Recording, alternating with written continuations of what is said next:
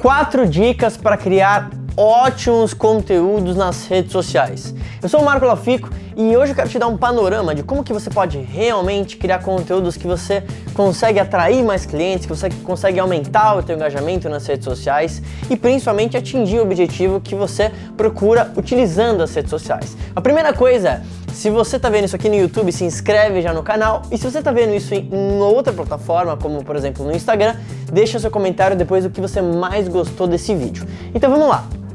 A primeira dica importante para você criar ótimos conteúdos nas redes sociais é você pensar na intenção. Imagina que cada post, cada vídeo, cada artigo, você precisa ter uma intenção com aquilo para conseguir direcionar aquele possível cliente para onde você deseja. Então, por exemplo, você pode ter a intenção de fazer as pessoas conhecerem a sua marca. Outro conteúdo, por exemplo, pode ter a intenção de vender. Outro conteúdo, por exemplo, pode ter a intenção de posicionar sua marca no pós-venda, de como que de fato o cliente vai ter um ótimo atendimento. Então, esse é o primeiro passo e eu vejo que muita gente negligencia isso porque acho que não é tão importante. Ela vai criando conteúdos no modo automático. Me escreve se for assim com você. Então, ao você pensar na intenção, fica mais fácil para você ir para o passo número 2, que tem a ver com a pesquisa. Entenda o seguinte: os clientes ou possíveis interessados na tua marca, eles estão em graus diferentes em relação ao quão conscientes eles estão sobre um problema. Então, o conteúdo que você vai utilizar para talvez atrair alguém que não conhece da sua marca, vai ser diferente de um conteúdo de alguém que já conhece e já está pesquisando sobre você. Por que, que isso é importante? Na segunda dica, que agora você pesquisar, depois que você já colocou a intenção, você vai pesquisar o que concorrentes estão fazendo para esse determinado estágio de cada cliente. Tá conseguindo entender?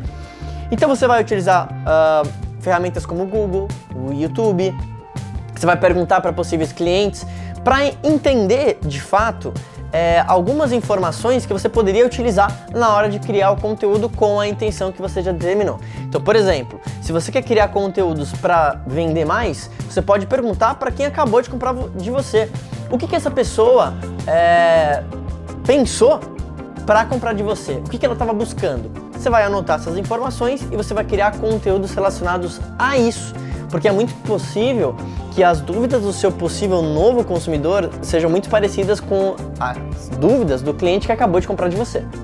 Agora, o terceiro ponto importante é você segmentar. Imagina o seguinte: agora que você entendeu a intenção, você pesquisou esse tipo de conteúdo para atrair aquele cliente certo naquele momento certo, você precisa segmentar essa comunicação. Por quê? Porque se você não segmentar, o que pode acontecer é você correr um risco, entre aspas, de você ter um conteúdo voltado para vendas aparecendo muito para uma pessoa que talvez não conhece a sua marca e talvez não seja a intenção que você quer. E para você segmentar, você pode fazer isso de várias formas, mas principalmente no marketing digital, você pode utilizar o e-mail marketing. Então, você já deve ter visto algum site onde você deixava o seu e-mail em troca de alguma coisa, de alguma informação, de algum vídeo. Quando você deixa o seu e-mail, o seu e-mail ele vai numa, numa base, como se fosse num software. E nessa base você consegue segmentar as pessoas de várias formas. E isso pode ser muito útil nesse momento. Por exemplo, se você tem um conteúdo de vendas que você quer atingir um cliente que já conhece a tua marca, talvez seja interessante distribuir esse conteúdo em uma das formas principais, no e-mail marketing. Porque você sabe que a pessoa que deixou o e-mail, ela no mínimo conhece sobre a sua marca. Talvez um conteúdo, de novo, para atrair reconhecimento de marca, você utilizar forte o e-mail marketing não é tão efetivo, porque a pessoa que está ali, ela já conhece você. Então você pode segmentar, de novo, por canais, então, uh, o canal do YouTube talvez tenha um público muito maior do que no Instagram. Então, talvez no Instagram você vai colocar um conteúdo mais voltado para reconhecimento de marca.